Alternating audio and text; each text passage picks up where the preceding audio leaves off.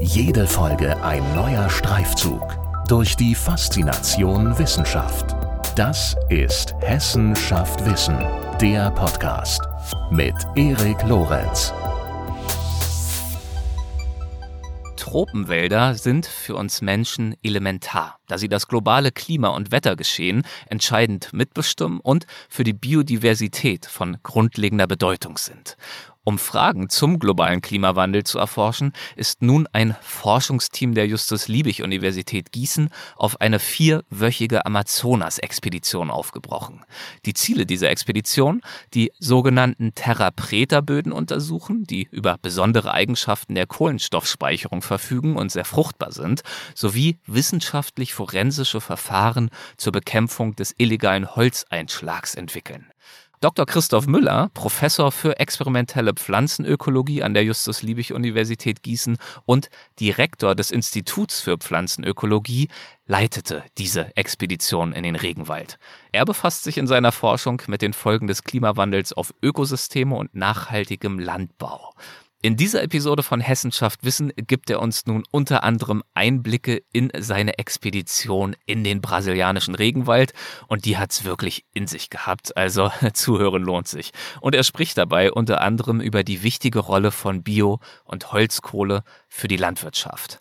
Und das hier, das ist der erste Teil einer Doppelfolge mit Professor Dr. Christoph Müller, denn seine Expedition und auch seine Forschung insgesamt ist einfach so spannend und vielseitig, dass das alles gar nicht in ein Gespräch gepasst hat. Im nächsten Teil geht es dann noch weiter, da widmen wir uns unter anderem Themen wie illegalem Tropenholz und der Frage, wie dieses in Deutschland identifiziert werden kann. Jetzt geht's aber erstmal los mit einem Besuch des Amazonas Regenwaldes. Bitteschön.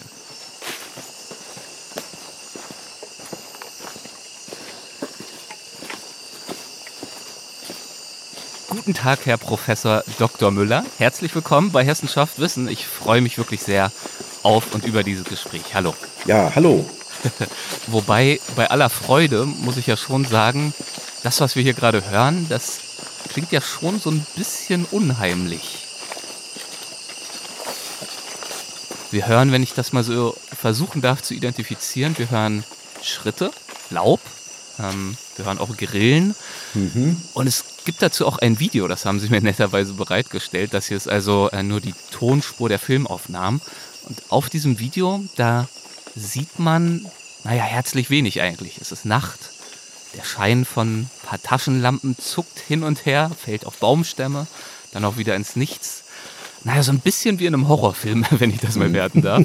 Deswegen die Frage, äh, wie sind diese Aufnahmen entstanden?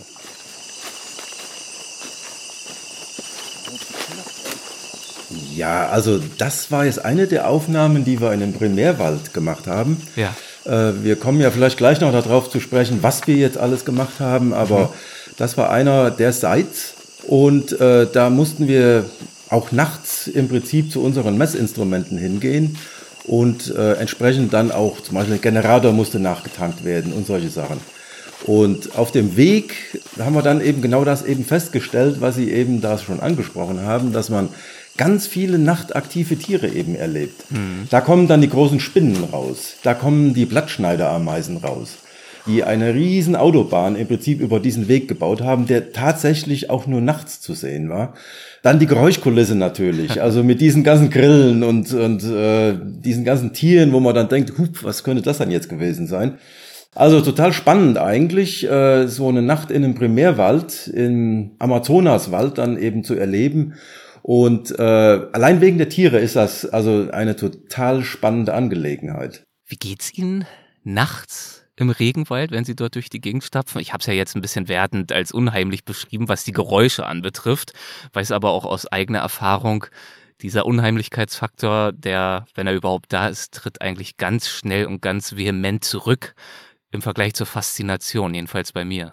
Ja, das ging uns genauso. Also ich war jetzt mit dem Kollegen da und äh, wir hatten eben da die Aufgabe, unsere Messinstrumente dann eben auch zu überwachen und so mhm. weiter. Auf dem Hinweg, das war ungefähr so in den Wald hinein, mindestens zwei, drei Kilometer, da war das schon etwas unheimlich. Also, dass wir dann überlegt haben, ah, was könnte jetzt passieren? Viele Leute haben uns natürlich auch gewarnt vor den Riesenspinnen, vor Schlangen, vor dem Jaguar oder was auch immer da eben auftreten kann. All die Dinge, die und, Sie sehen, also von denen Richtig. sie gesehen werden, aber die sie selbst nicht wahrnehmen können. Genau so ist es, genau so ist es. Und äh, auf dem Rückweg äh, stellten wir aber dann schon fest, dass wir da so eine gewisse Lockerheit eben entwickelten. Man sah dann diese Riesenspinnen und klar, als Biologen äh, guckt man die sich natürlich etwas genauer an. Total schöne Tiere hm. dann letztendlich und dass man dann auch das ganze Leben in dem Wald da so ein bisschen mitbekommt. Also das hat uns dann tatsächlich so fasziniert, dass dieser ganze Angstfaktor dann irgendwo in den Hintergrund getreten ist. ja, und Sie haben angesprochen, also das, was wir da gehört haben, das begab sich im Primärregenwald. Wir sprechen natürlich gleich nochmal über den Kontext vernünftig, warum Sie da mhm. waren, was Sie da überhaupt gemacht haben, wo genau das war. Aber um mal zu verstehen, dieser Weg, den Sie beschrieben haben, hin zu Ihren äh, Messinstrumenten, hin zum Generator, was war das für ein Weg? Waren Sie da irgendwo am Rand des Regenwalds untergekommen und sind dann äh, fünf Minuten reingelaufen, so in den Randbereich? Oder haben Sie auch tatsächlich mitten im Regenwald gelebt und dann dementsprechend auch wirklich längere Zeit dort verbracht mit Haut und Haaren eintauchend? Also in dem Fall war es tatsächlich so, das ist ein Regenwald, also ein Primärwald ursprünglicher Art in der Nähe von Manaus. Mhm. Den hat man tatsächlich Brasilien, ja. auch in Brasilien ähm, eben auch tatsächlich versucht, als so ja, einen wissenschaftlichen Wald eben auch zu erhalten. Da gibt's als auch Institute, das INPA-Institut zum Beispiel, das sich sehr stark um den Amazonas-Regenwald kümmert. Da gibt's also Untersuchungen und deswegen war es jetzt auch so, dass es da schon so eine Art Waldweg gab. Mhm. Mhm. Das war natürlich wesentlich einfacher, als wenn wir uns mit der Machete irgendwo den Weg hätten bahnen müssen. Das ist klar, ja. Mhm. Da gibt's auch eine Basisstation. Da haben wir in Hängematten übernachtet. Das also schon echtes Regenwald-Feeling. auch schon echtes Regenwald-Feeling. Gut, bei späteren Zeiten haben wir tatsächlich auch im Wald übernachtet. Das war dann auch nochmal eine ganz andere Erfahrung. Aber mhm. hier war es dann so ein bisschen geschützt, wo eben diese Basisstation eben vorhanden war. Und das ging dann schon einige Kilometer in den Regenwald hinein dass man also schon äh, sehen konnte und auch spüren und merken konnte, man war tatsächlich umgeben von Regenwald und wenn man da auch weiter guckt, Kilometer, hunderte von Kilometern wahrscheinlich nur Wald.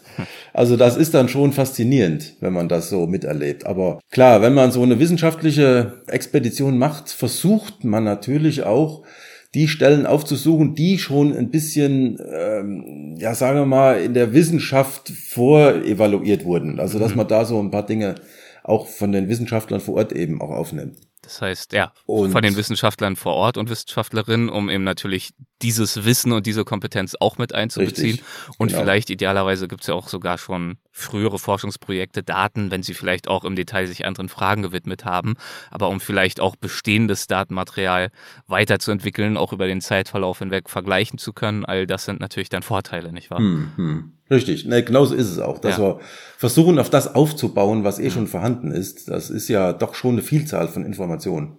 Ja, und ähm, ich glaube, Sie sind von alledem auch tatsächlich erst vor ein paar Tagen zurückgekommen, ist das richtig? Von dieser richtig. gesamten Expedition. Wie lange sind Sie jetzt schon wieder in Deutschland? Gut, wir sind jetzt drei Tage wieder in Deutschland. Oh, mhm. äh, die ersten zwei Tage hat, glaube ich, das ganze Team erstmal mit Schlafen verbracht. Ja, kann ich nachvollziehen. Sei Ihnen gegönnt.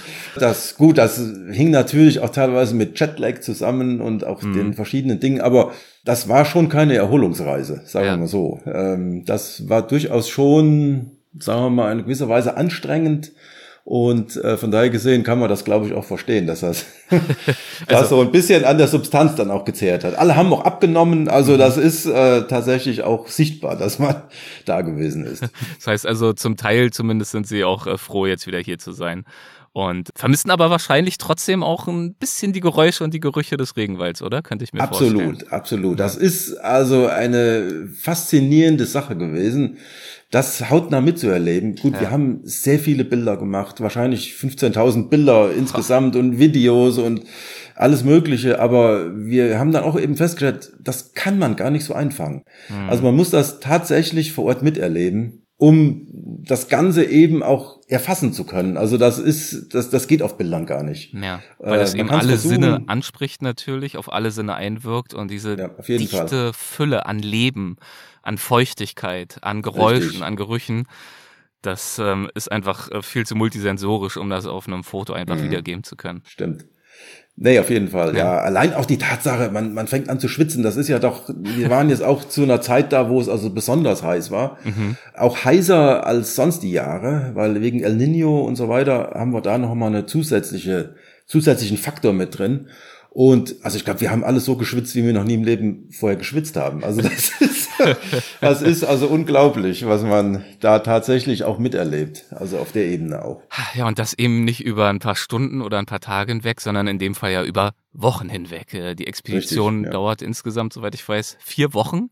Vier Wochen, und, genau. Und ähm, dazu kommt ja auch noch, darf man auch bei alledem ja äh, mal nicht vergessen, man reist ja nicht einfach so einfach in Anführungszeichen in einen Wald, sondern das Ganze wird natürlich auch über mehrere Jahre hinweg vorbereitet. Richtig, ähm, richtig. Deswegen mal ganz grundsätzlich die Frage, im Angesicht all dieser Mühen und Herausforderungen, kommen Sie mit einem zufriedenen Gefühl nach Hause? Würden Sie sagen, ähm, Sie haben die geplanten Forschungen durchführen können. Ich weiß nicht, vielleicht sogar so weit wie möglich. Klar, Datenauswertung steht erst noch an, aber auch abschließen können, umsetzen können? Ja, also wir kamen mit einem deutlich zufriedenen Gefühl nach Hause. Also mhm. wir konnten jetzt teilweise nicht alle Dinge genau exakt so machen, wie das vielleicht geplant war, mhm. aber es gab Alternativen, die waren genauso gut. Es gab einige Sites, die waren etwas schwierig, äh, wie wir, die wir im Vorfeld uns ausgesucht hatten. Da gab es aber dann Alternativen. Gerade mit den Wissenschaftlern vor Ort haben wir da natürlich ganz eng zusammengearbeitet, dass man da eben auch die Möglichkeit findet, das eben alles machbar zu machen. Und das hat super funktioniert. Man muss vielleicht dann auch dazu sagen, man darf vielleicht auch in so einem Land wie Brasilien, Amazonas, nicht unbedingt mit dieser deutschen Idee rankommen. Mhm. Man plant irgendwas über Jahre und das funktioniert exakt genauso. Sondern man muss sich auch darauf einrichten, dass ad hoc auch Dinge sich noch verändern, dass man eben auch auf solche Dinge eben eingeht und es hat wirklich alles funktioniert. Also es ist, ist verrückt. Also Dinge, wo wir gedacht haben als Deutscher, ob das jetzt so wirklich funktioniert, wissen wir nicht, aber ja. es hat alles wirklich funktioniert. Schön. Und dann das hat uns dann schon zufriedengestellt. Wollen wir jetzt natürlich endlich auch mal so Stück für Stück herausfinden, was da funktioniert hat und worum mhm. es nun eigentlich ging. Deswegen fangen wir vielleicht mal ganz grundlegend an. Was war, und wir füllen das Ganze natürlich mit Details. Was war das Ziel dieses Projekts, dieser Expedition? Mit welchen Fragestellungen sind Sie da aufgebrochen? Ja, vielleicht so ganz kurz, also wir sind ja Pflanzenökologen mhm. und wir beschäftigen uns grundsätzlich mit dem Einfluss von Klimawandel auf Ökosystemprozesse. Mhm. In dem Fall, was wir hier im Amazonas machen wollten, das war jetzt uns nicht nur den Primärwald anschauen, sondern dass wir uns auch anschauen, äh, menschengemachte Böden, menschengemachte Ökosysteme, die teilweise über zwei bis 6.000 Jahre alt sind. Hm. Wir reden hier von den sogenannten Terra Preda Böden. Und das sind Böden, also dazu muss man vielleicht Folgendes sagen, der Normalboden im tropischen Urwald ist relativ unfruchtbar. Mhm. Da ist zwar schon relativ viel Kohlenstoff und Stickstoff drin, also wichtige Elemente fürs Pflanzenwachstum, Allerdings fehlt Phosphor. Und äh, was ja für den äh, gemeinen Bürger, gemeine Bürgerin erstmal sehr überraschend anmutet. Also richtig, unfruchtbar. Genau. Amazonas ist ja das Symbol für für üppiges, äh, sprießendes äh, Leben. Absolut. Und äh, das ist auch das, was man versucht, den Leuten dann deutlich zu machen. Also wenn wir zum Beispiel den Wald abholzen, ist es so, dass man vielleicht eine gewisse Fruchtbarkeit über ein paar Jahre noch hat, aufgrund von dem Material, was da eben auch verrottet. Mhm. Aber danach bleibt eigentlich nur unfruchtbarer Sand übrig. Dementsprechend wird der Wald dann auch nicht so ohne weiteres äh, zurückkehren. Richtig. Wobei also, es, glaube ich, auch Forschung gibt, dass er manchmal doch resilienter ist, als man dachte mittlerweile. Ja, ne? das gibt es mittlerweile auch. Ja. Aber ähm, man muss sich das so vorstellen, wir haben bei uns in unseren Breiten, sind die Böden ja sagen wir, relativ fruchtbar, man hat einen hohen organischen Substanzanteil. Mhm. Alles das hat man im Amazonas eben nicht. Da hat man vielleicht Blätterwerk, was oben aufliegt, was aber so schnell verrottet und gleich wieder aufgenommen wird, dass sich im Boden überhaupt nichts anlagern kann, also langfristig speichern kann an organischer Substanz. Also Humus, der für die Fruchtbarkeit ja zuständig ist. Da habe ich direkt nochmal, ich weiß, dass ich Sie gerade unterbreche, was äh, ja, nee. die Theraprete anbetrifft, aber äh, zwei Fragen zu. Die erste ist, warum ist der Boden so unfruchtbar? Man würde ja meinen, bei all diesen Pflanzen, die dort wachsen und wuchern, Blätter, die abfallen, verrotten, Tiere, die sterben, Ameisen, die die Erde auffüllen, das müsste doch der beste Boden überhaupt sein. Genau. Das ist auch so, das sieht alles sehr, sehr fruchtbar aus. Ja. Allerdings sind diese sogenannten Stoffkreisläufe, mhm. wo eben das ganze Ökosystem mitlebt, sage ich mal, Stickstoffkreislauf, Stickstoff wird aufgenommen, wird wieder abgegeben. Das sind alles Kreisläufe, die laufen in den tropischen Ökosystemen sehr, sehr schnell ab. Mhm. Das heißt, es gibt keine Möglichkeit, eigentlich Dinge zu speichern, zwischenzuspeichern. Deswegen, diese Ökosysteme, die beruhen darauf, dass wir geschlossene Kreisläufe haben. Das heißt zum Beispiel auch, dass die Pflanzen eigentlich typischerweise nicht abgeschnitten werden sollten, also dass man den Pflanzenbewuchs nicht wegnimmt. Weil das fördert wiederum genau diese organische Substanz, mhm. die dann verrottet, die dann wieder aufgenommen wird. Also wir haben tatsächlich einen geschlossenen Stoffkreislauf. Das Problem ist allerdings so, dass wenn die Pflanzen im Prinzip nicht mehr da sind, dass wir da genau diesen Faktor haben, dass das fehlt. Mhm. Und es ist eigentlich nichts gespeichert im Boden. Und wir haben es dann sehr schnell mit sehr unfruchtbaren Böden zu tun wenn das abgeholzt wird. Okay, das beantwortet zum Teil also dieser, dieser fragile, aber dann in sich stabile Stoffkreislauf. Richtig. Ähm, beantwortet zum Teil dann auch schon meine zweite Frage dazu, nämlich wenn die Böden dort so, naja, dürftig sind eigentlich vergleichsweise, wie es dann sein kann, ähm, dass, dass eben so viele Pflanzen so dicht und so üppig dort gedeihen. Aber das liegt dann eben genau daran, dass es eben diesen Kreislauf gibt und die Pflanzen auf diese Bedingungen natürlich ideal eingerichtet sind. Genau, man, man, muss sich ja vorstellen, das ist ja nicht von heute auf morgen passiert, mhm. sondern diese Stoffkreisläufe, diese ganzen Interaktionen zwischen Pflanzen, zwischen dem, was im Boden passiert und diese ganzen Stoffkreisläufe, das hat sich ja über tausende von Jahren aneinander angepasst. Das heißt, da haben wir eigentlich eine optimale Anpassung, die genau so ein Ökosystem eben auch unterstützen kann. Ja, so ist sozusagen der Status quo, was die genau, Böden im Regenwald genau. anbetrifft. Also deutlich, naja, anspruchsvollere Situation, als man vielleicht meinen würde. Genau. Gute Erde ist keine Selbstverständlichkeit. Genau. Und das sind eigentlich diese typischen Urwaldböden, die man normalerweise kennt. Mhm. Also unfruchtbar, wenn das abgeholzt wurde. Was wir uns aber jetzt angeschaut haben, das kommen wir so ein bisschen auf die Thematik, weshalb wir auch vielleicht jetzt miteinander reden hier. Ähm, Wobei ich das ja auch schon ganz schön fand, aber genau. Jetzt ja, kommen wir mal prima, ja, zum Kern des Ganzen.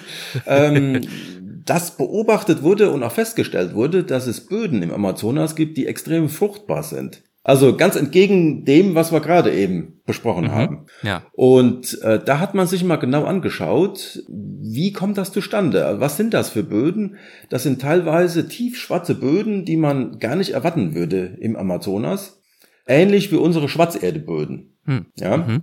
ja. Und äh, das hat man sich also mal näher angeschaut, seit über 100 Jahren auch schon, und kam dann zu dem Schluss, das sind menschengemachte Böden. Das sind Böden, die sind von Menschen hergestellt worden. Und zwar wahrscheinlich mit dem Ziel, eine Fruchtbarkeit zu erreichen, um auch eine relativ große Population ernähren zu können. Mhm. Man geht nämlich heutzutage davon aus, dass der Amazonas vor fünf, sechs, siebentausend Jahren wesentlich mehr Menschen beherbergte, als er heute hat. Das ist also total interessant. Wenn man davon aber ausgeht, dass da mehr Menschen gewesen sind, mussten die ernährt werden. Ja. Und jetzt kommen genau diese Böden hier ins Spiel. Dass man eben dann festgestellt hat, gut, das sind Böden, man hat in den Böden findet man typischerweise Holzkohle. Mhm. Und wir haben die uns auch jetzt mal näher angeschaut, auch mit Laboruntersuchungen hier in Gießen und festgestellt, dass diese Böden entgegen zu dem normalen Urwaldboden einen sehr hohen Phosphorgehalt aufweisen. Und das ist das Spannende daran, ja. weil Kohlenstoff, Stickstoff, hatten wir ja eben schon gesagt, ist eigentlich relativ gut vorhanden. Phosphor ist limitierend. Und diese Böden zeigen genau das Gegenteil, dass der Phosphor eben nicht limitierend ist. Und da haben wir uns das im Vorfeld natürlich mal näher angeschaut und dann konnten wir feststellen, dass neben dieser Holzkohle, die die Menschen eingebracht haben mussten, eben auch Küchenabfälle mhm. mit eingegangen sind. Und man konnten dann auch feststellen, woher der Phosphor kam. Das mussten nämlich alles Fischknochen, also Gräden gewesen sein. Mhm. Das kann man also mit den neuesten Methoden kann man das sehr gut identifizieren. Und das ist natürlich total spannend, weil äh, man findet genau diese Böden, Terra Breda de Indio, eigentlich im gesamten Amazonasgebiet, hm. immer in Flussnähe, da wo eben auch Siedlungen gewesen sind, wo eben genau solche Vorkommen eben notwendig waren, um bestimmte ja, Populationen, also die Bevölkerung ernähren zu können. ist ja wirklich, ähm, muss ja zu Beginn, als man auf diese ganz andersartigen Böden gestoßen ist, ein gewaltiges Mysterium gewesen sein. Mitten im Regenwald plötzlich Böden, Absolut. die ganz anders sich zusammensetzen als alle anderen Böden. Absolut. Also die Bodenkundler vor über 100 Jahren, die standen natürlich vor einem Rätsel, dass sie sagen, also das, das wirft ja alles über den Haufen, was wir bisher über den typischen Urwaldboden kennen. Spannend war allerdings schon, dass selbst die Konquistadoren im 16. Jahrhundert ja. festgestellt haben, dass eine hohe Bevölkerungsanzahl im Amazonas war, mhm. was schon 100 Jahre später nicht mehr der Fall war. Und da kam man schon dazu, naja, hat dieser, der, äh, der Orianer, äh, ich glaube, ich habe es jetzt falsch ausgesprochen, aber ein Spanier, hat ja vielleicht nur Blödsinn erzählt äh, über diese Riesenvorkommen von, von Bevölkerung, von Menschen, die dort eben lebten, oder war das wirklich so? Und erst später kam man dann eben darauf, naja, das müssen diese Böden gewesen sein. Dass man dadurch eben die Möglichkeit hatte, so eine hohe Bevölkerung im Prinzip dort haben zu können. Und diese Böden, ähm, wenn ich mir jetzt mal vorstelle, wie die platziert sind, wo sich die genau befinden und auf welche Art und Weise, wurden dann damals, soweit man das weiß, ich weiß nicht, Lichtung angelegt, Wald gerodet und dann äh, quasi, naja, Felder angelegt, um sie dann landwirtschaftlich zu betreiben? Oder wurden diese Böden in den Wald hinein angelegt, also indem man ja. zwischen die Bäume eben die Abfälle geworfen hat und dann hier und da mal irgendwie ein Pflänzchen. Genau. Naja, ne, Sie wissen schon. Also, also das, ist, das ist eine ganz spannende Sache, weil äh, solche Bodenentwicklungen äh, entwickelt sich auch nicht von heute auf morgen. Das ja. heißt, konnten die Menschen das überhaupt wissen, dass sie ein bestimmtes Resultat erzielten, wenn sie jetzt Holzkohle und Küchenabfälle aufbringen? Ja. Das konnten sie zunächst erstmal gar nicht wissen. Ganz spannend, wir haben uns dann auch mit Charles Clement unterhalten, einer der Top-Wissenschaftler im Amazonas, auch in diesem Institut, mit dem wir zusammengearbeitet haben. Und er sagte, naja, es gibt verschiedene Theorien hier dass man versucht hat, zunächst erstmal war das wahrscheinlich durch Zufall, dass man das festgestellt hat. Ja. Und erst später kam man da drauf, dass dieser, sage ich mal, Zufall wirklich dazu führt, dass man fruchtbare Böden entwickelt. Aha. Und das ist wahrscheinlich dann ja, das hat sich dann weiterentwickelt. Diese Böden befinden sich immer in der Nähe von Flussläufen. Das ist das Spannende daran auch. Ja. Da, wo die Siedlungen eben waren. Ja. Gut, man, man lebt im Amazonas direkt am Fluss. Ich wollte also, auch fragen, aber diese Siedlungen, sind das dann Siedlungen, wie man sich heute bei den Naturvölkern die Siedlungen im Regenwald mitunter ja noch vorstellt? Also mitten rein integriert oder waren das dann schon Siedlungen, wo man dann ein bisschen was gerodet hat und also wie ein kleines Dorf und dann eben auch naja, mit Feldern. Ja, also ich, ich denke, die haben dann, die mussten schon was gerodet haben. Ja. Weil äh, wir haben uns jetzt zum Beispiel Sekundärwald angeschaut. Also mhm. äh, einige Messungen, die wir gemacht haben auf Sekundärwald. Das heißt, das war irgendwann mal gerodet. Ja. Allein um diese Terra Preta entwickeln zu können, musste das erstmal der Primärwald erstmal gerodet werden. Man redet auch typischerweise von domestiziertem Urwald. Das ist auch ganz spannend eigentlich, weil man denkt heutzutage auch, dass selbst da, wo wir denken, das ist typischer Urwald, dass das domestizierter Urwald teilweise ist. Ja. Die Indigenen, die haben schon immer gewusst, wo bestimmte Fruchtarten sind, wo bestimmte Bäume, die nützlich sind.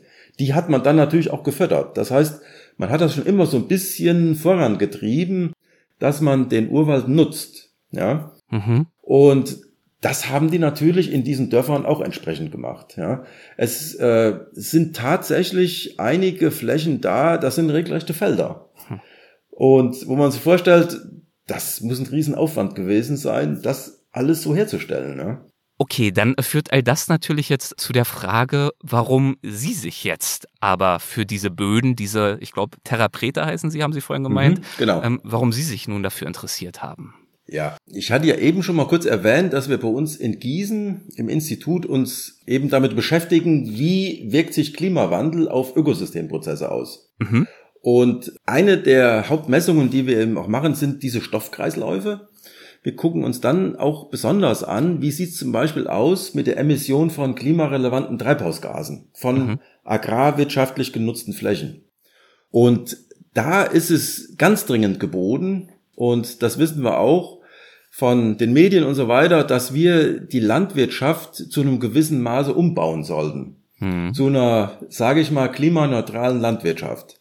Und in dem Zusammenhang arbeiten wir auch sehr eng mit den Vereinten Nationen zusammen, mit der FAO, IAEA in Wien. Und äh, da gibt's eben so, eine, so ein bestimmtes Konzept von Climate Smart Agriculture.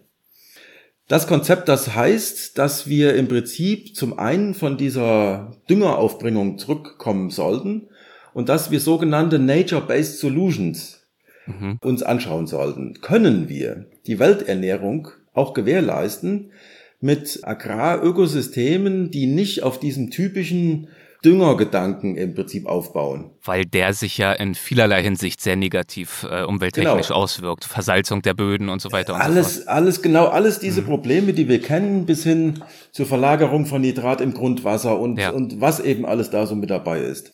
Dass man eben versucht, von der Natur zu lernen, sage ich mal. Mhm. Und äh, genau diese Böden, die haben eine Fruchtbarkeit, die es erlaubt, höchste Erträge zu erwirtschaften, ohne dass überhaupt auch eine Dünger aufgebracht wird. Also wir haben hier eine Möglichkeit offenbar geschaffen oder die Indigenen haben eine Möglichkeit hier geschaffen, dass eben so fruchtbare Böden hergestellt wurden, aufgrund von den Maßnahmen, die getroffen wurden, Holzkohlereien, Küchenabfällereien, äh, Samagräten und alles, was eben so aufgebracht wurde, dass sich über die ganz langen Zeiträume ein Humus aufgebaut hat, der eben genutzt werden kann, jetzt für Produktivität. Und genau das ist unser Ansatz, dass man also sagt, können wir davon lernen? Können wir von diesen alten Methoden, können wir davon lernen? Können wir das eventuell auch in unsere Landwirtschaft in Europa mit einbauen? Hm. Und das ist natürlich ähm, eine wahnsinnig spannende Frage. Man könnte jetzt vielleicht, ähm, wenn man sich damit noch nicht so beschäftigt hat, meinen, naja, Nischenthema, jetzt irgendwie im Amazonas nach irgendwelchen Böden zu schauen und dann zu gucken, was können wir damit machen.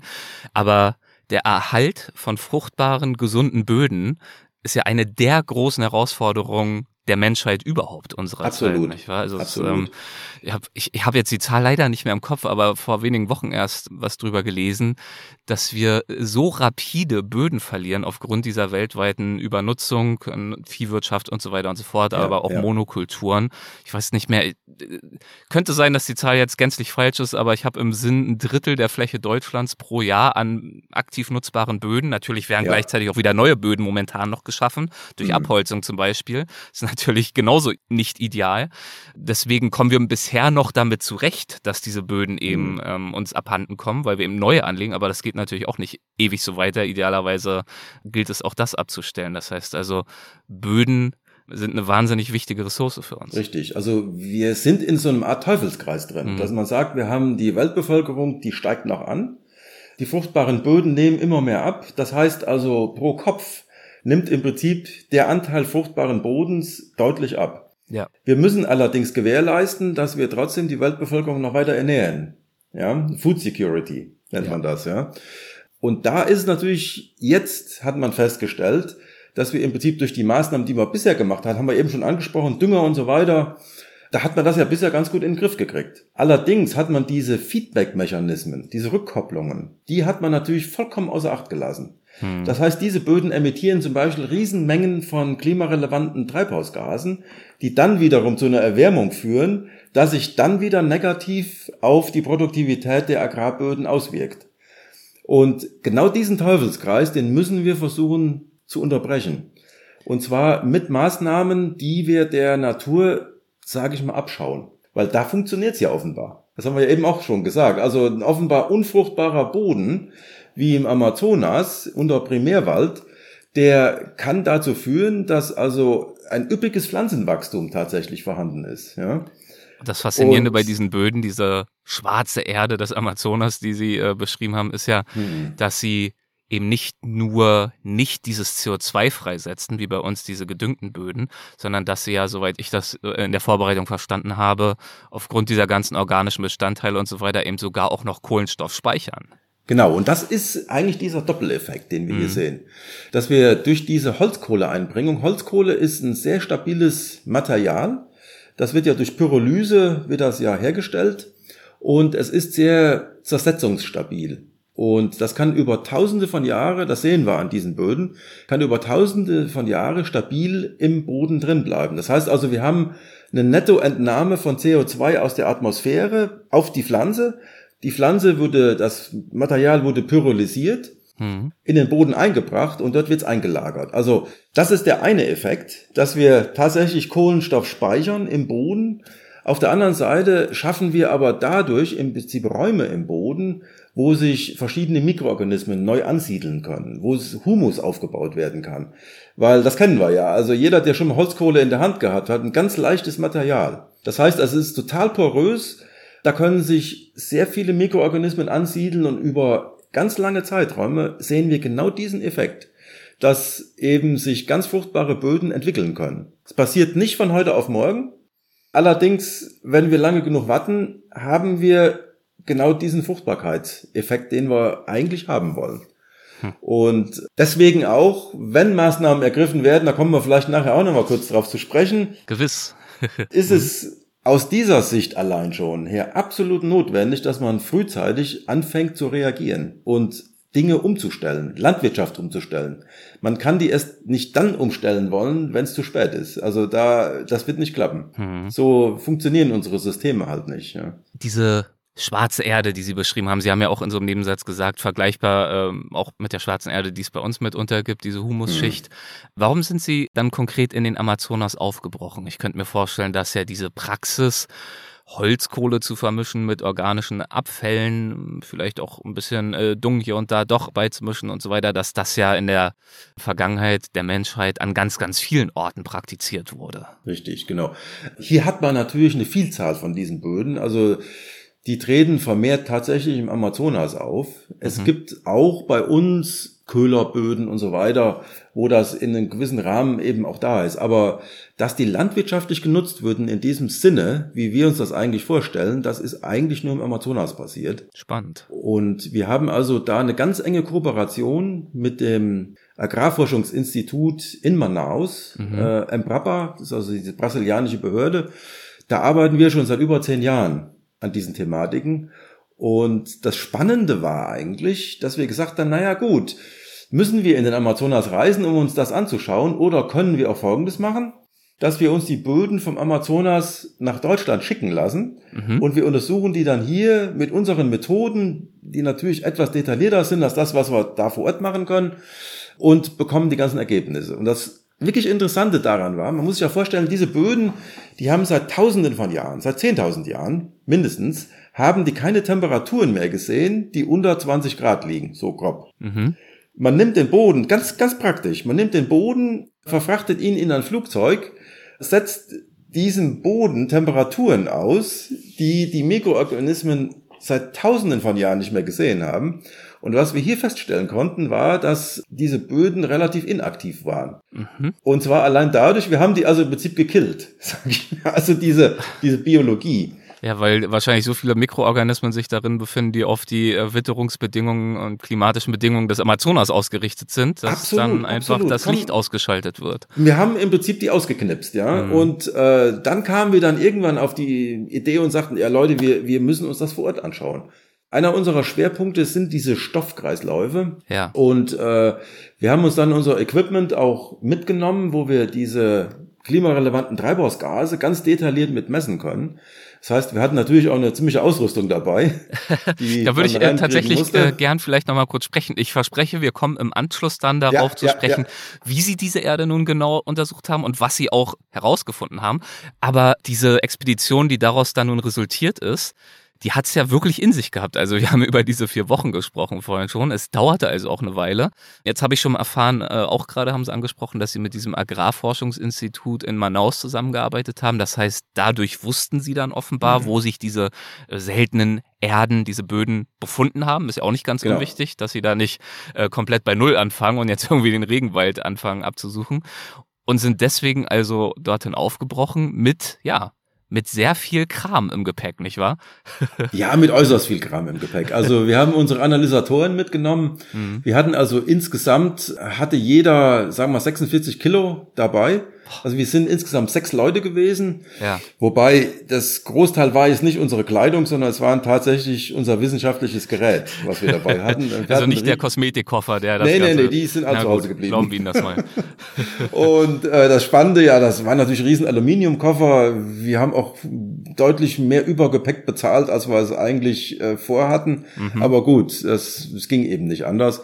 Dann musste, diese ganze Geräte mussten natürlich nach Brasilien reingebracht werden. Das äh, hat uns auch so ein paar Schweißperlen auf die Stirn getrieben, weil man typischerweise Einfuhrzölle zahlen muss, wenn man mhm. Equipment reinbringt. Das heißt, wir haben im Vorfeld dann schon mit den Behörden kommunizieren müssen, Leute, wir bringen was rein, was wir auch wieder rausbringen. Das musste ganz akribisch dokumentiert werden. Es hat alles funktioniert, allerdings auch nur deswegen, weil wir diesen engen Kontakt zu den Brasilianern haben, also zu unseren Kollegen in Manaus die kannten da wiederum Leute, mit denen wir dann kooperieren konnten und äh, auch mit den Behörden und so weiter. Also es hat alles super funktioniert letztendlich. Und das Interessante war auch, dass genau diese Geräte, die wir ja hier in Gießen auch nutzen, unter Bedingungen, die ja ganz andere sind, mhm. die aber alles super funktioniert haben. Also das war auch nicht selbstverständlich. Ja, total spannend. Also wir, wir konnten dann unser Equipment jeweils immer aufbauen in den verschiedenen Sites, kommen wir vielleicht gleich noch kurz darauf zu sprechen und konnten tatsächlich eine ganze Reihe von Messungen dann eben auch vor Ort machen. Ja, verschiedene Sites äh, sprechen Sie an. Vielleicht auch nochmal lohnenswert, das zu erwähnen. Sie waren ja dann äh, nicht nur in Manaus, wo Sie mhm. angekommen sind, glaube ich, und auch nicht nur in Anführungszeichen in diesem einen äh, Privärwald, über den wir vorhin schon gesprochen haben, wo wir auch ein bisschen was gehört hatten, sondern sie waren ja richtig unterwegs auch, ne? Also wie ja. sich das für eine Expedition auch gehört. 700 äh, Kilometer habe ich irgendwo gelesen. Tatsächlich äh, mehr als 700 Kilometer den Amazonas runtergefahren mhm. zu einer komplett anderen Zeit. Also man muss sich vorstellen, wir haben ja diese State von Amazonas, da ist ja noch relativ viel Wald. Ja. Also der ist noch bedeckt zu, sagen wir, 95 Prozent. Allerdings, wenn man auf die Nachbar... Also der Bundesstaat Amazonas. Der Bundesstaat mhm. Amazonas, genau. Ja. Und wenn man aber auf den Nachbarbundesstaat Pará geht zum Beispiel, da ist die ganze Agrarindustrie. Mhm. Da ist fast alles abgeholzt. Und da gibt's aber auch solche Flächen. Mhm. Und da haben wir dann mit äh, Kollegen dann in Santarem, das ist also ungefähr 700 Kilometer den Amazonas runter, Bootsfahrt mit dem Schnellboot selbst äh, von mhm. knapp 20 Stunden. Ähm, das also ja, das muss man auch erstmal alles mitgemacht haben. und ähm, hatten dann also zunächst, gut, wir hatten erst eine Site in Manaus selbst, das gehörte zu dem Institut, wo mhm. wir mit kooperieren. Das ist denen ihre, ihre Forschungsfläche, sage ich mal. Da haben sie also Maniok äh, angebaut, äh, also Agrarkulturen, aber auch diesen Sekundärwald, mhm. den wir uns hier anschauen wollten. Und dann sind wir halt in diesen ja, Duke Forest, das ist also auch in der Nähe von Manaus, diesen Primärwald, den wir uns, wo wir eben schon mal kurz drüber geredet haben. Und äh, sind dann Richtung Santarem gefahren, wo wir uns da nochmal eine Site angeguckt haben, also zwei weitere Sites dann noch. Eine Site, die war auf dem Weg nach Santarem, Itoquachara. Da mussten wir tatsächlich auch ja, noch einen Fluss überqueren mit unserem ganzen Gepäck, also in Boote hinein. Das, das war dann noch eine zusätzliche logistische Aufgabe. Haben Sie sich so ein bisschen gefühlt mitunter wie auf den Spuren äh, von Humboldt? Ja, so ein bisschen. Also wir haben uns tatsächlich gefragt, wie das Humboldt alles hingekriegt hat.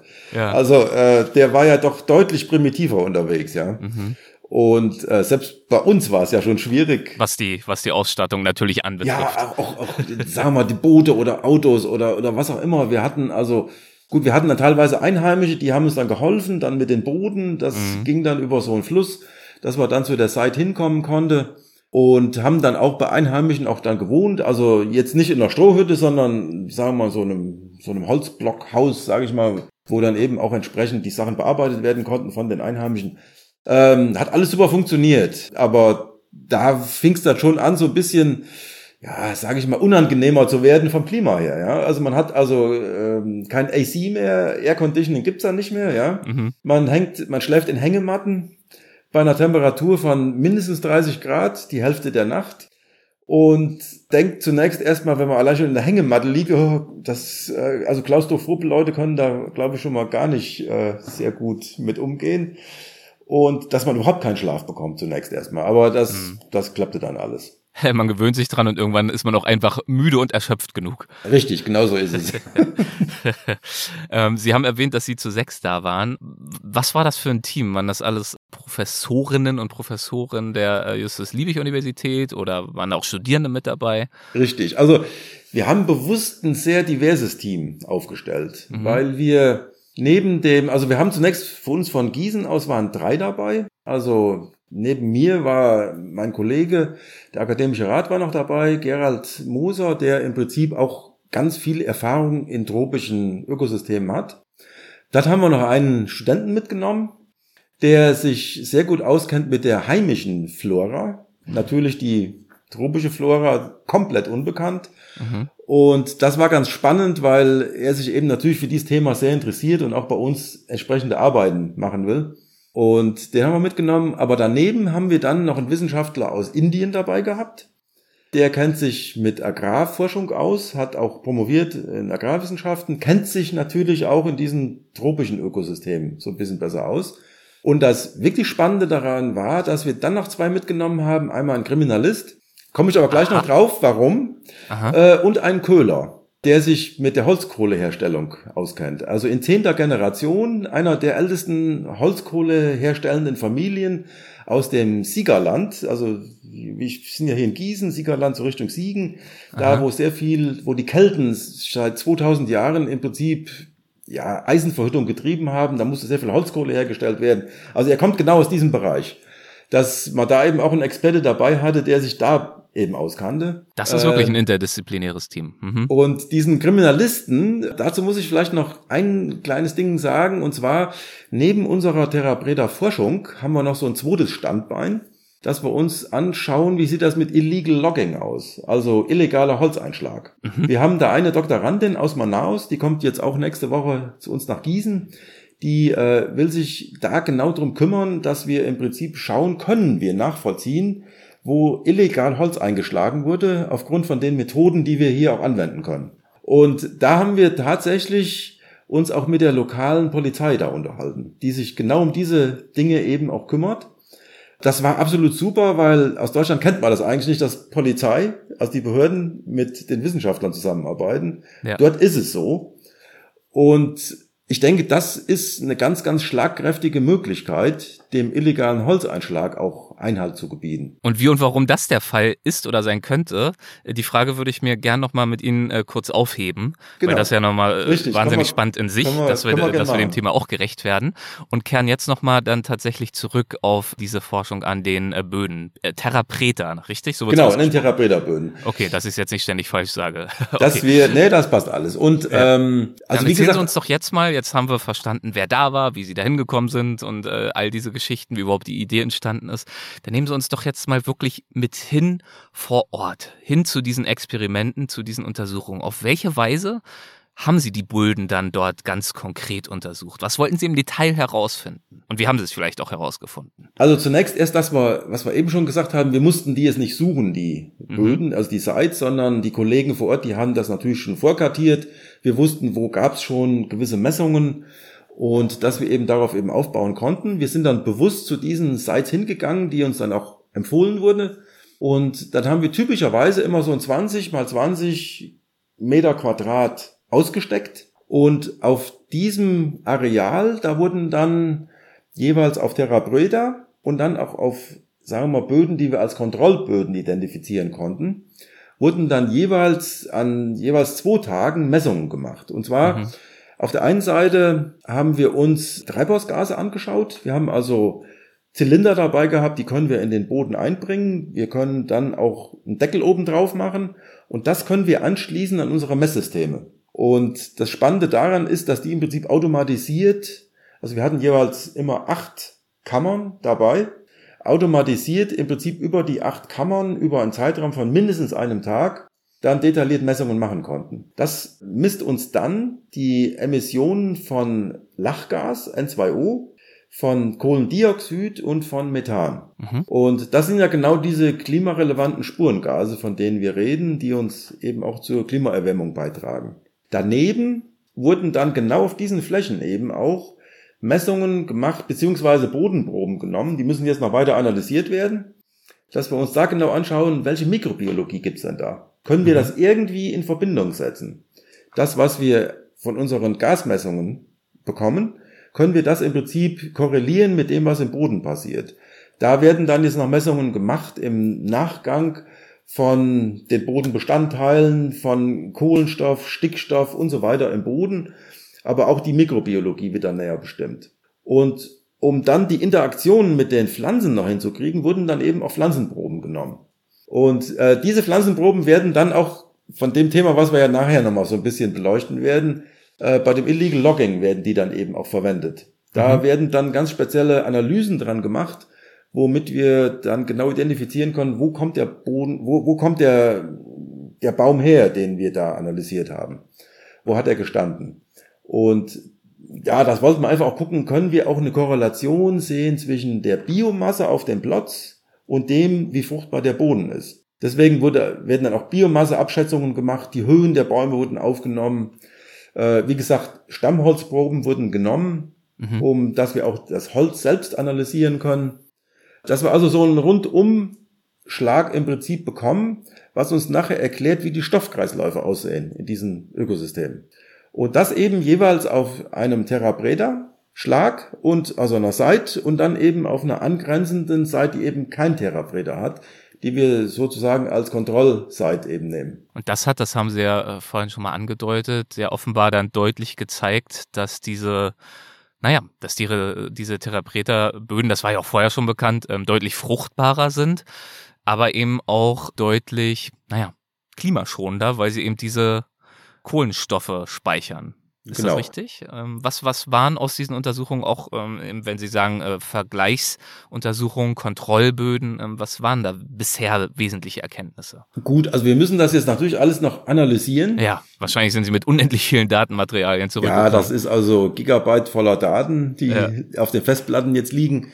Was wir allerdings schon sagen können, und wir hatten ja Voruntersuchungen auch schon in Gießen gemacht, da konnten wir eindeutig feststellen, dass diese Terra Breda Böden, selbst mit diesen ganzen Problemen, Flugzeug und so weiter, was wir eben besprochen haben, aber selbst äh, mit diesen ganzen Problemen konnten wir feststellen, dass also die, das Wurzelwachstum zum Beispiel in diesen Terra Breda Böden so viel mehr ist, also so viel mehr im Prinzip aktiviert ist im Vergleich mhm. zu den Kontrollböden, dass man da schon eine ganz andere Ausnutzung der Pflanze sieht. Da konnten wir eben auch feststellen, dass eben der Anteil von Kohlenstoff natürlich so viel höher ist in den Therabreda im Vergleich zu den Kontrollböden. Und dass man letztendlich auf der Mikrobiologie-Seite, da haben wir auch schon so gewisse Hinweise, dass sich da ganz andere mikrobiologische Communities, Gesellschaften eben auch entwickeln. Mhm. Bis hin zu solchen, die eben bestimmte Stoffe gezielt aus dem Boden herauslösen können. Wie zum Beispiel solche Phosphor-Solubilizing Microorganisms. Ganz spannende Angelegenheit, weil Phosphor wird generell in der Agrarwirtschaft als ein limitierender Faktor irgendwann eintreten, weil wir einfach nicht mehr genügend Vorkommen haben, wo Phosphor ist.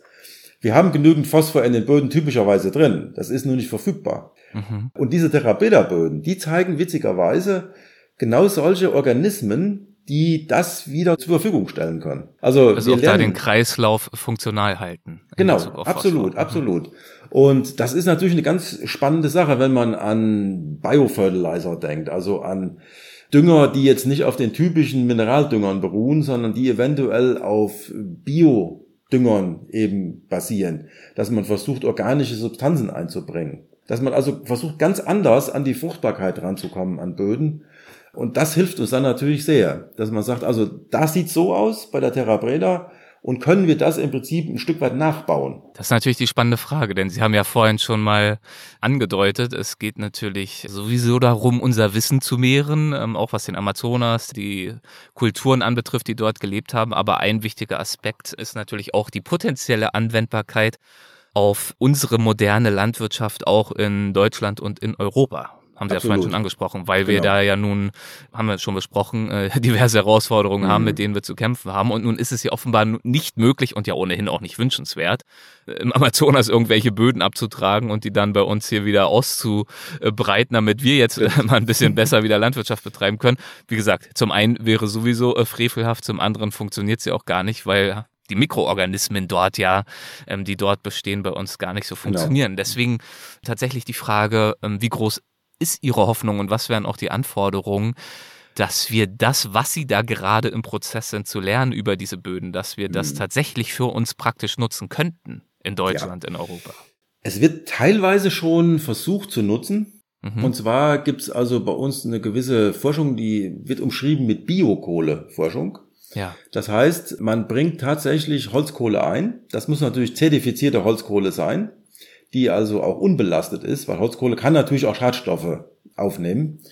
die dann zusammen zum Beispiel mit Gülle aufgebracht wird. Und das haben wir auch hier bei uns hier an Versuchsflächen auch schon getestet und auch festgestellt, da haben wir genau diese Effekte, sehen wir dann auch. Dass zum Beispiel Stickstoff zurückgehalten wird, Nitrat zum Beispiel. Die Nitratverlagerung auf sandigen Böden bei uns wurde deutlich verringert, wenn wir genau dieses gemacht haben, dass wir Holzkohle in Verbindung mit Gülle aufgebracht haben. Man muss allerdings jetzt dazu sagen, um es nicht zu euphorisch zu werden, ja. Schade, ich bin hier gerade schon ganz aufgeregt. das stimmt. ähm, das, ich versuche das immer auch so ein bisschen einzubremsen. Man muss natürlich gucken, für die Holzkohle benötigt man natürlich Biomasse. Aha. Wir können jetzt natürlich nicht hergehen und sagen, okay, äh, um jetzt viel Biomasse haben zu wollen, holzen wir jetzt die Wälder ab und machen Biokohle daraus, ja, oder Holzkohle daraus. So kann es natürlich nicht gehen. Das kann natürlich nur gehen mit Materialien, die wir eh schon zur Verfügung haben. Grünschnitt zum Beispiel. Von, denkt an der Autobahn, da wird natürlich teilweise Biomasse anfallen und so weiter. Ja. Ich sehe es eher so, und das versuchen wir auch so ein bisschen zu verdeutlichen, dass das ein Mosaikstein sein wird, der uns helfen wird, den Klimawandel zu bekämpfen. Und das wird nicht die Welt retten, sage ich mal. Also jetzt, ja. um so ein bisschen salopp das auszudrücken, ja. Mhm. Es wird uns aber helfen, im Kontext mit ganz anderen, vielen anderen Maßnahmen im Prinzip ein Portfolio aufzubauen, wo auch die Landwirtschaft einen Beitrag leisten kann, da wo es möglich ist. Und das muss natürlich immer im Kontext gesehen werden. Nicht alle Böden eignen sich dazu, hm. genau solche Maßnahmen zu treffen. Ja. Auch für andere Böden muss man vielleicht ganz was anderes im Prinzip entwickeln. Wir müssen auch zum Beispiel versuchen, dass man Feuchtgebiete nicht noch weiter entwässert. Also nur mal so ein Beispiel. Und da ja. agrarwirtschaftliche Flächen rauszumachen. Also wir sehen schon, wir haben also eine ganz Vielzahl von verschiedenen Faktoren, die dabei eine Rolle spielen. Allerdings, was man hier sagen kann, da wo das funktionieren kann und wo vielleicht der Bauer auch vor Ort sich die Holzkohle selbst dezentral herstellen kann, da könnte das eine Maßnahme sein. Wir sehen das gerade bei uns, wenn man Holzkohle aufbringt, wir haben da eben ja kurz schon drüber geredet, das ist ein sehr poröses Material. Allein dadurch, was wir jetzt in den letzten Jahren in Deutschland erlebt haben, durch diese Trockenheit, das ist ein Material, was eher auch Wasser halten kann, hm. wenn man das in den Boden einbringt. Also eine ganz einfache Maßnahme, ja. Das wissen wir, dass da, wo wir die Organik des Bodens befördern, werden wir auch wasserhaltende Maßnahmen mit einbringen. Ja? ja. Und ganz, ganz wichtiger Faktor. Pflanzenwachstum ohne Wasser funktioniert einfach nicht. Da können wir so viel Dünger aufbringen, wie wir wollen. Aber das wird uns nicht helfen. Das heißt, wir müssen im Prinzip uns mehr mit dem beschäftigen, wie funktioniert der Boden? Wie können wir den Boden nutzen? Wie können wir den auch durch bestimmte Maßnahmen verbessern in gewisser Weise? Ja, stärken, während wir ihn ja jetzt momentan kontinuierlich schwächen in den meisten Fällen. Richtig. Dazu zählen natürlich andere Maßnahmen, dass man vielleicht von Monokulturen abkommt und im Prinzip dann mit Leguminosen versucht zu arbeiten oder mit ganz verschiedenen Fruchtfolgen zu arbeiten. Also alles Dinge, die wir eigentlich im Konzert des Ganzen sehen müssen. Ja? ja. Wo aber das mit der Biokohle oder Holzkohle Terra Breda durchaus eine Rolle spielen kann. Und als, wie gesagt, als ein Mosaikstein, so würden wir das eigentlich eher sehen. Ne? Mhm. Ein Mosaikstein im Kontext einer wahnsinnig großen und komplexen Herausforderung. Absolut, absolut. Auf die gibt es natürlich keine einfachen Antworten, sondern mhm. es ist ein komplexes Thema, deswegen sind diese Mosaiksteine umso wichtiger. Richtig. Und es ist wirklich wahnsinnig spannend, mit Ihnen darüber zu sprechen. So spannend, dass ich gerne hier mit Ihnen mal einen Cut machen würde. Denn das Ganze war jetzt doch ein bisschen ausführlicher, als ich dachte. Finde okay. ich aber wunderbar. Aber wenn Sie jetzt spontan noch ein bisschen Energie übrig hätten, ja. dann würde ich super gern mit Ihnen tatsächlich spontan noch eine zweite Folge aufzeichnen. Wären okay. Sie dabei? Ja, ja, ja, gerne, gerne. Machen wir. Sehr schön. Dann sprechen wir nämlich in der nächsten Folge über das Thema, das Sie auch schon angedeutet haben, nämlich den illegalen Holzeinschlag. Da war ja eben auch bei ihrer Expedition äh, die Kriminalistin dabei und ähm, es ist ja bekannt, Crime-Podcasts, Verbrechen, das geht ja immer. Das wird die äh, beliebteste Kategorie in diesem Format. Deswegen äh, nächstes Mal geht's dann also um um Crime. Da wird's ein bisschen äh, krimitechnisch, dürfen wir uns also drauf freuen. Erstmal vielen Dank dieses Mal, äh, lieber Herr Professor Dr. Müller. Danke für Ihre Zeit. Dankeschön. Danke, waren Sie es gut. Tschüss. Hessen schafft Wissen, der Podcast.